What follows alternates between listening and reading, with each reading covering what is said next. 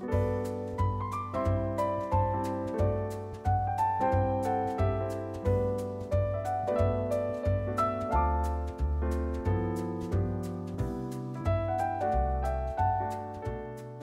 迎收听《回家聊聊吧》，我是子安，我是永金，今天让我们来聊聊自杀。嗯，这这其实我们会想要，嗯，做这个这个主题，除了我们一开始在想《回家聊聊吧》可以谈什么相关的事情之外，其实还有一个很大的动机哦，就是我们的高中的物理老师，我们之前也有在 Podcast 里面提到他，就是那个会。坐在我的位置上，然后披着我们高中运动服外套，然后跟大家一起打打传说的那个物理老师，最近因为一些事情，然后就自杀了。呃，他对我们来讲，呃，不能说对每个人来讲都是生命中非常重要的人，但肯定对于学生们来说都是有一定的影响力的人。嗯，那。所以这件事，嗯，呃，就这件事，其实，在我们我们共同的交友圈里面引起还蛮大的回响，尤其是，呃，以我们这一届来讲的话，其实都算是从国中给他带到高中毕业的，所以那些感情绝对不是，呃，就是浅浅的可以带过。嗯，我还记得那个时候，我国国中刚从美国回来，然后第一次的理化课没有上到，然后。那个时候，我的第一个接触到理化老师是杜亮，然后那个在杜亮来之前，他们就说他们很想念，然后我就一直都很想知道 到底是怎么样。哎，我是不是不应该讲他的名字？嗯，应该没有关系吧？还是我们把他逼掉？对，我我觉得我们再把他逼掉好了。就是，哎，就是我我一直都很想要知道那个老师是什么样的一个人，然后但。但但后来给他教过之后，我就真的觉得他是不管是在教学上的认真程度，或者是在私底下跟同学上的亲民还有有趣的程度，真的都真真的都是一个不可替代的人才了，在教育界。但是最近原原因其实真的没有人是真的很清楚的，至少是因为一些情感上的事情。但是但就大家都对这件事情都真的还蛮遗憾的。所以，我们今天想要来谈一下自杀这件事情。好，那我觉得我们先从我们自己分享这件事开始好了。你在听到事件的当下，你的第一个想法是什么？我第一个想法是哈，就是真的假的？就是我我我我虽然说我知道老师不是一个非常就是生性乐观的人。但是我其实听到这件事情，尤其是他的那个新闻的标题下得很耸动，然后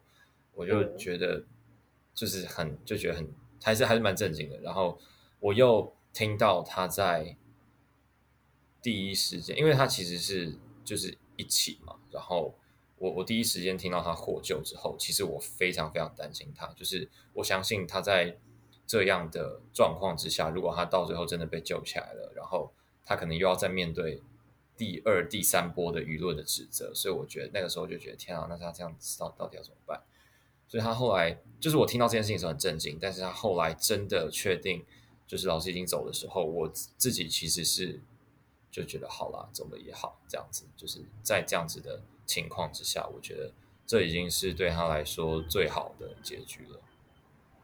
那我觉得你的第一反应其实跟我的蛮像，就除了我觉得唯一的差别是我比你。比大家都少了一点震惊。我不知道，就是我收到这个消息的当下是，呃，我班上的同学他传来那个新闻的网址。嗯嗯。那因为我们本来群组里面就会分享一些东西，所以我其实，在那个当下没有想太多，我就把它点开了。然后在一边看的时候，你我其实是还，我觉得我还没有把这件事情完全的输入我脑袋，就是我还没有完全的。让自己的脑袋理清发生什么事，但是我那个当下其实刚好要跟我的大学同学出去吃饭，所以我还是就是在我看完之后，我还是好好的跟他们去去吃饭、吃晚餐，然后去稍微逛个街之后才回到租屋处，然后在租屋处自己待了一下子之后，就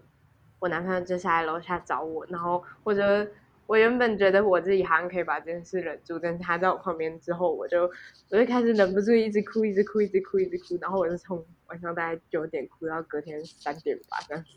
嗯嗯嗯。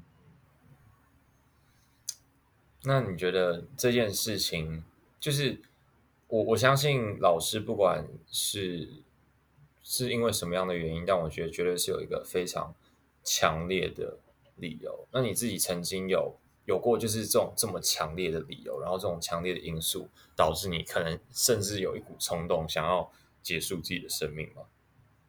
我觉得我的人生当中有很低潮、很低潮，或是真的让我觉得活着很辛苦的时候，但是我从来没有想过就是要以这种方式来结束自己的生命。但我觉得有一个部分可能是因为我身边的人都。就算是在我非常低潮的时候，他们还是给我很多的力量，所以我会觉得，我会觉得我没有办法辜负这些人的心意，我一定要继续好好活下去。你有想过吗？我吗？我自己对，因为我我一直以来好像都是一个比较乐观的人诶，所以我看到很多，尤其是我也有时候在跟。特别是女生呢，不知道说，可能对我不知道对异性可能比较容易说出这些东西，男生好像不要不会聊这种事情。在跟一些就我自己也觉得他们心思比较细腻的女生聊天的时候，他们都会说曾经他们有有一度想要结束过自己的生命，但我都跟他们说我完全没有，我我我很谢谢你跟我说，但是我完全没有办法了解这样的冲动，还有到底是要怎么样的压力之下才会大到，或者是你的情绪才会强烈到想要结束自己的生命。我自己唯一对自杀的概念，就是我每次到高的地方的时候，我就会想说：天哪，我跳下去，我的生命就结束了，生命好脆弱。我就最多就想这样，就是我好像这就不会想要去结束我自己的生命，就觉得，就是活活在这个世界上，总体来说，我的快乐还是大于我的痛苦值的，所以就觉得好像，对，没有，我不不会真的不会这样去想。但我自己觉得，就是自杀的人不一定是真的，呃，让生活的不快乐大于快乐，有可能只是在那个当下没有办法承受那一个当下带来的那种悲伤感或是孤独感，所以才会去做这件事情。那我自己也是，我自己有上网查过，就是自杀这件事情，就是我没有这个念头，大家不要担心，不要打一九二，而不是一九二二，一九二二是防疫专线。是什么啊？那个那个专线是什么？我我查一下，我查一下。好，那我先讲，就是我自己有上网查过，然后，呃，其实不管是你以什么方式来结束，就是自己了解你自己的生命，那个，呃，就是那个方式一定都会带来给你很多的痛苦，就是没有一种自杀方式是让你完全不会痛，然后完全不会有任何感觉你就死掉的，就算是烧炭也一样。但是我那时候有开玩笑的跟我的朋友讲过，如果是真的要让我自杀的话，我让我选一种方式，我会选烧炭，因为我有看到人家在网络上分享说，就是你如果是烧炭自杀的人的话，就是你的皮肤会粉粉的。哦，就看起来蛮蛮漂亮的这样。嗯，没错。OK。死掉了我也要漂漂亮亮的。很像你的个性。我刚才去查了一下，是一九九五。或者是张老师一九八零的专线，还有一九二五的依旧爱我专线都可以。如果你有自杀念头，但是你还没有这么确定的话，你就可以拨打这专线，或者是你有心爱的人，然后你知道他最近有这样的念头，你们也可以拨打这样的专线去进行协助或支援。对。嗯，但是讲到自杀专线，我想要分享另外一件事情，就是我前阵子在网络上看到一篇分享，但其实已经不是我第一次看到类似的分享，就是有人说他拨打这些自杀专线一九一九九五之类的，然后对方给他的态度不是非常好，就是他们好像每通电话有大概的时间限制，或者是说他们呃会赶在那个下班的时间之前，想要把这些事情解决完，然后嗯。呃，上一次分享的那个人，他就说他打过去的时候，那个阿姨他就非常的急躁，然后给他的态度是：你为什么要这样想呢？你不要这样想就没事啦，你就要乐观一点啊，就是跟他讲类似这样的话。就这种一点屁用都没有的话。嗯，我会觉得说，依这样子来讲的话，拨打这通电话不能为他们带来帮助就算了，有可能还会增加他们想要去寻死的念头。嗯嗯嗯，但我好像也想不到什么方式可以帮，因为我我觉得如果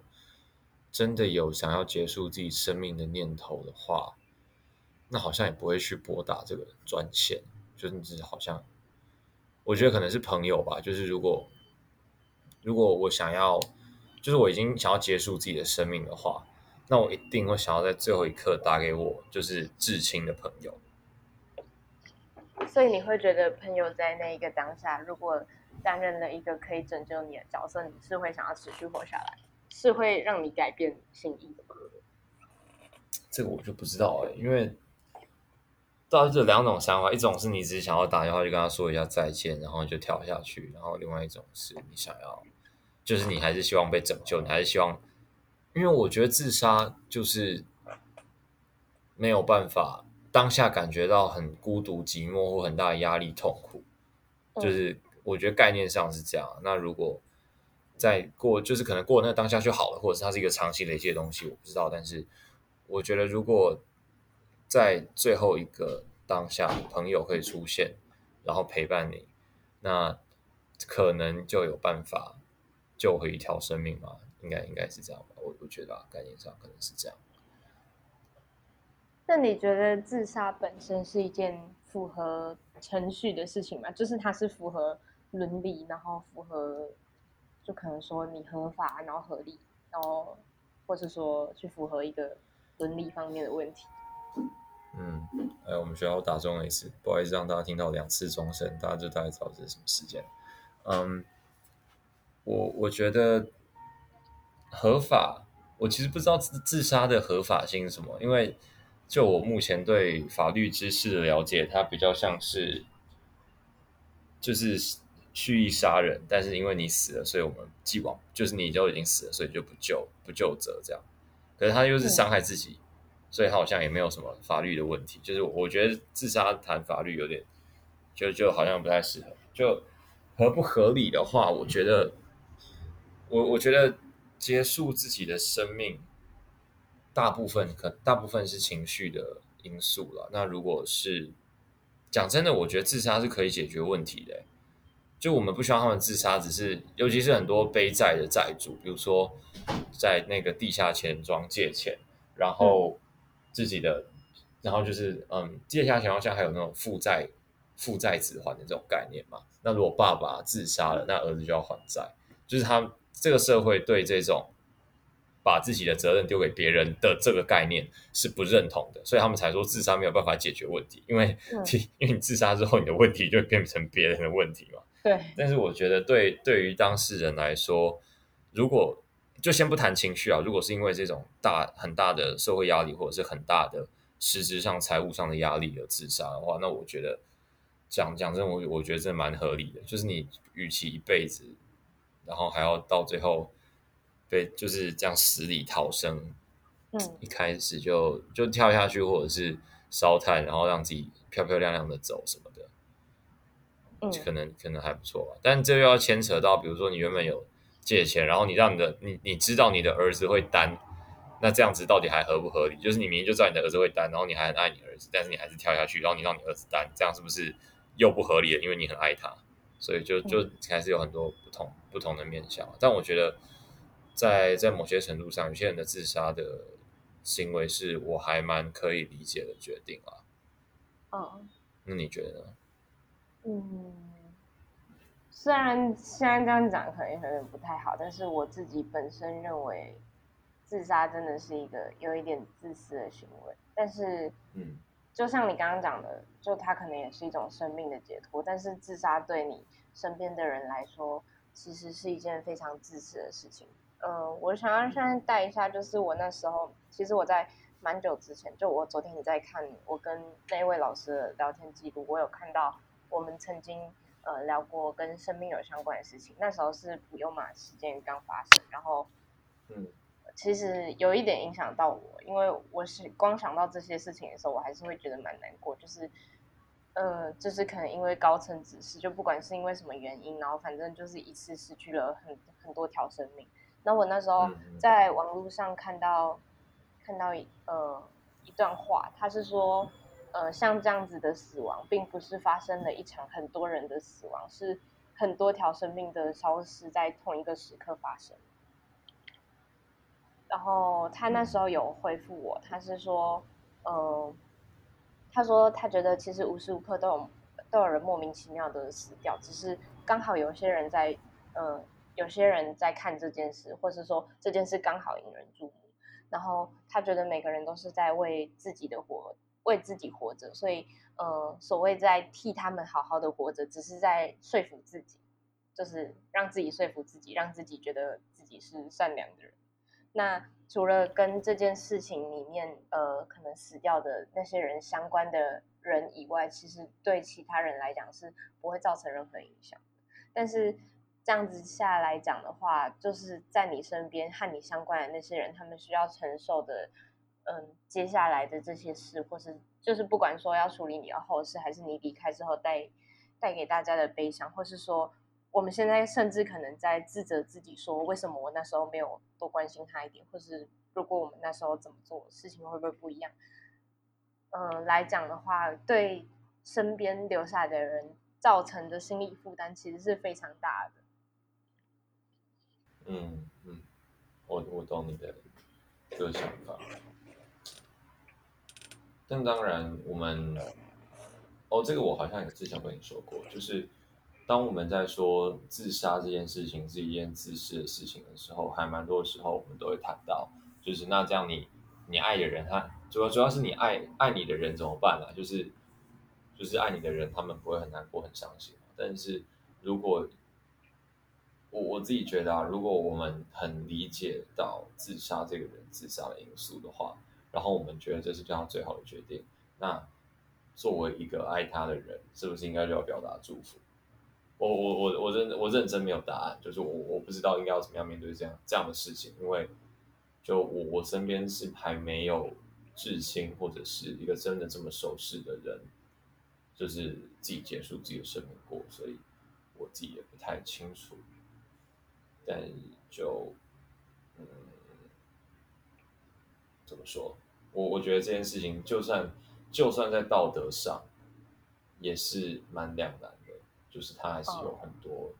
两面的因素，哦、对，所以我也没办法下太多评论。我我想要讲一件事情，但是我我不确定这件事情是不是大家都知道，就是我们过世的那位老师，他的 IG 的自我介绍上面放了很多的星星跟闪电的符号，然后那时候我们班有一个同学发现那是摩斯密码。那那个意思是什么？呃，他的意思是问心无愧。但是，呃，他只留下这一段话，会让我觉得是一件有一点令人生气的事情。因为他说问心无愧，但是他没有留下任何的资讯，或是说任何他其他想要表达的事情，会让我觉得说，呃，你这样子做的话，我要怎么说服我自己去听你到最后？哦，我懂你的意思，因为我记得在新闻报道上面说，他车上是没有留任何的遗嘱的。嗯嗯。而且我觉得说，活着的人会说话，但是事实不一定会。嗯嗯，对了，因为，但我我在听，就是我我其实面对这件事情，我一直都很不知道，到底应该用什么样的态度去面对哦，因为他又牵扯到一些，就是除了自杀这件事情之外，还要牵扯到另外一层的伦理关系，有关情感那一层的，所以。嗯 就是这整这整件事情也让我不知道到底应不应该要，就是这当然我们不会再去更加的批评死者，但是我也不知道要怎么去理解老师他做的决定，就像你想的一样，就是我我不知道要怎么理解这件事情，因为就是第一我们也好久没有见到他了，然后第二我们也就是在针对这件事情上，好像也没有办法。去再多多理解什么？嗯，你刚刚前面不是有说你觉得自杀是可以解决事情的，但是我会觉得说，你觉得自杀可以解决事情，有一个部分是因为有很多人的想法是啊，人都死了，我们就不管了这样子，就是或者会有人去，就是我也有看到我们身边的人去发声说，不要再讨论这些事情，就让就让他事情过去。对对对，但是我会觉得说，如果我们也不去讨论这些事情，然后不去看他到底是对还是错的话，那就是除了他死掉这件这件事情以外，其他事情真的有意义？嗯嗯。我觉得他这这也是他教我们的一个功课吧，就是我们我们还是得去讨论这件事情，然后我们必须要就是开开始去反思自己的情绪，还有包括我我相信其实他这这件事情的发生，也是他对社会上某种框架的抗议哦，就是有关于情感这部分。那嗯，我我觉得是值得被讨论的，虽然说我们我们这篇发出去的时候可能。就是就是已经离事件又有一段时间了，可能对，又要又要再离一段时间。但是这样也好啦，不然人家会不会觉得我们在消费死者？嗯嗯嗯，有可能。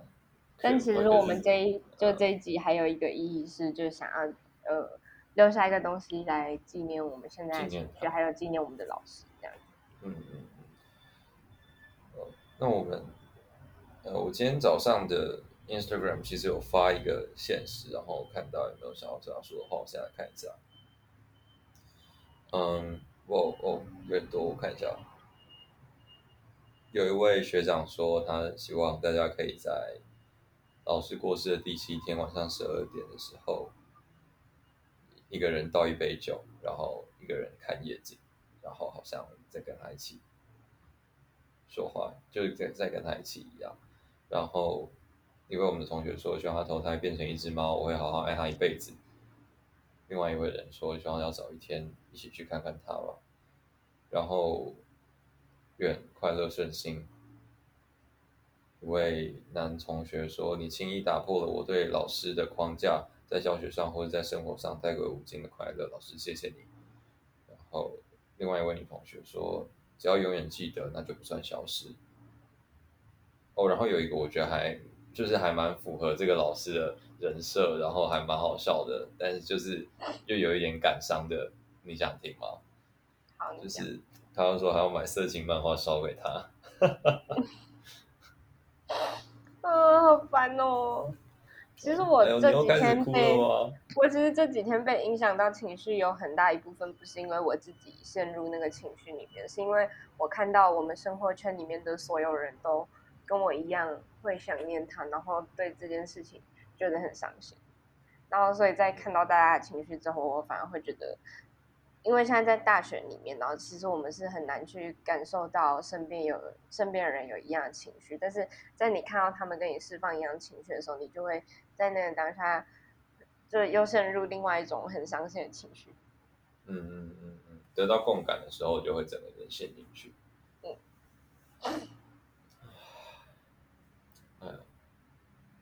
这集真的没有办法录很久，我觉得我们等下可能就要结束了。我们没有，就是我们好像也不好，不好再多说什么。但是就我我们真的，就是我我们是真的难过。嗯，然后也想要呼吁有听到这一集的朋友，或或者说我们身边很亲近的人，就是不管你们发生什么事，我们一定都会愿意听你们说。就是我们不一定能够帮你承担。你生命里面很沉重的事情，但是如果你们愿意分享的话，我们一定都会在那。呃，不管是你用什么方法，如果你觉得它有可能再让你重拾，呃，那个活下去的希望的话，就希望你不要放弃。嗯，对。那我我觉得我们可能，我我还是要在为了频道公开的这件事情，所以我可能还是要再呃再呼吁一下，就是如果大家有那个。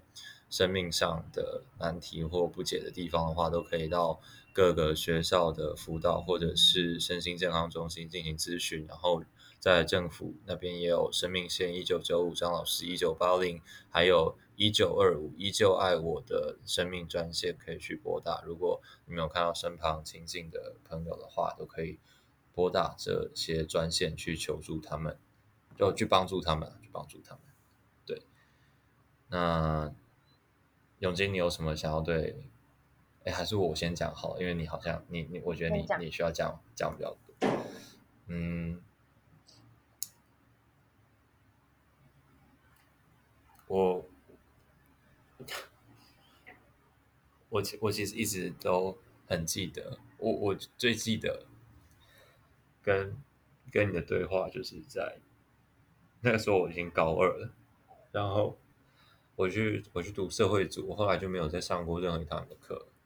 然后你那个时候好像在就我们社会组在外面要等。要等着去另外一个教室上课，我们那时候要跑班嘛，选修课跑班，然后你就要走进来我们教室上课。你要走进来之前，我们原班的化学老师还在解题，然后你就在外面跟我们聊天，然后结果你就说，就是你就开始骂社会主的人，说什么社会主都是智障，社会主都不会思考，然后你就看到我走出来，然后他。然后你就指责我跟我说：“像你们可以学学林子安啊，你看他明明就是读社会组，但是他都有在思考。”然后，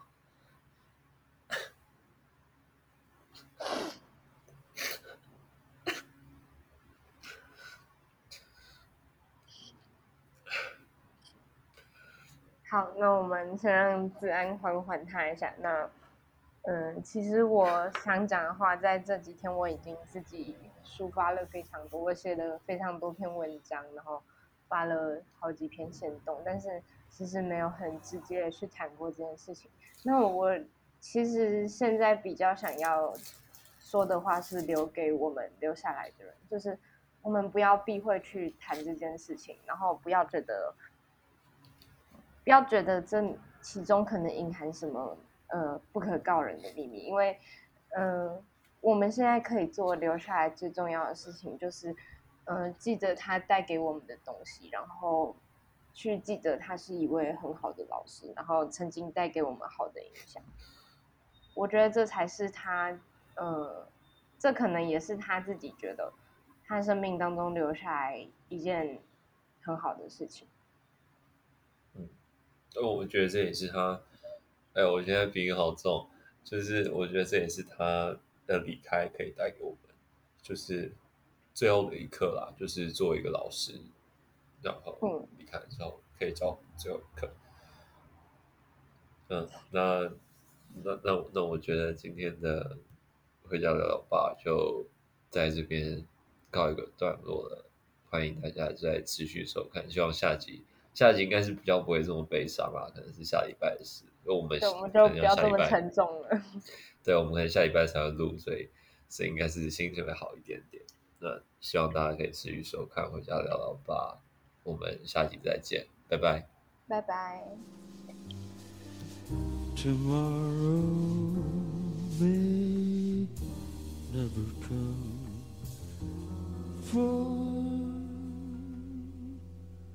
away.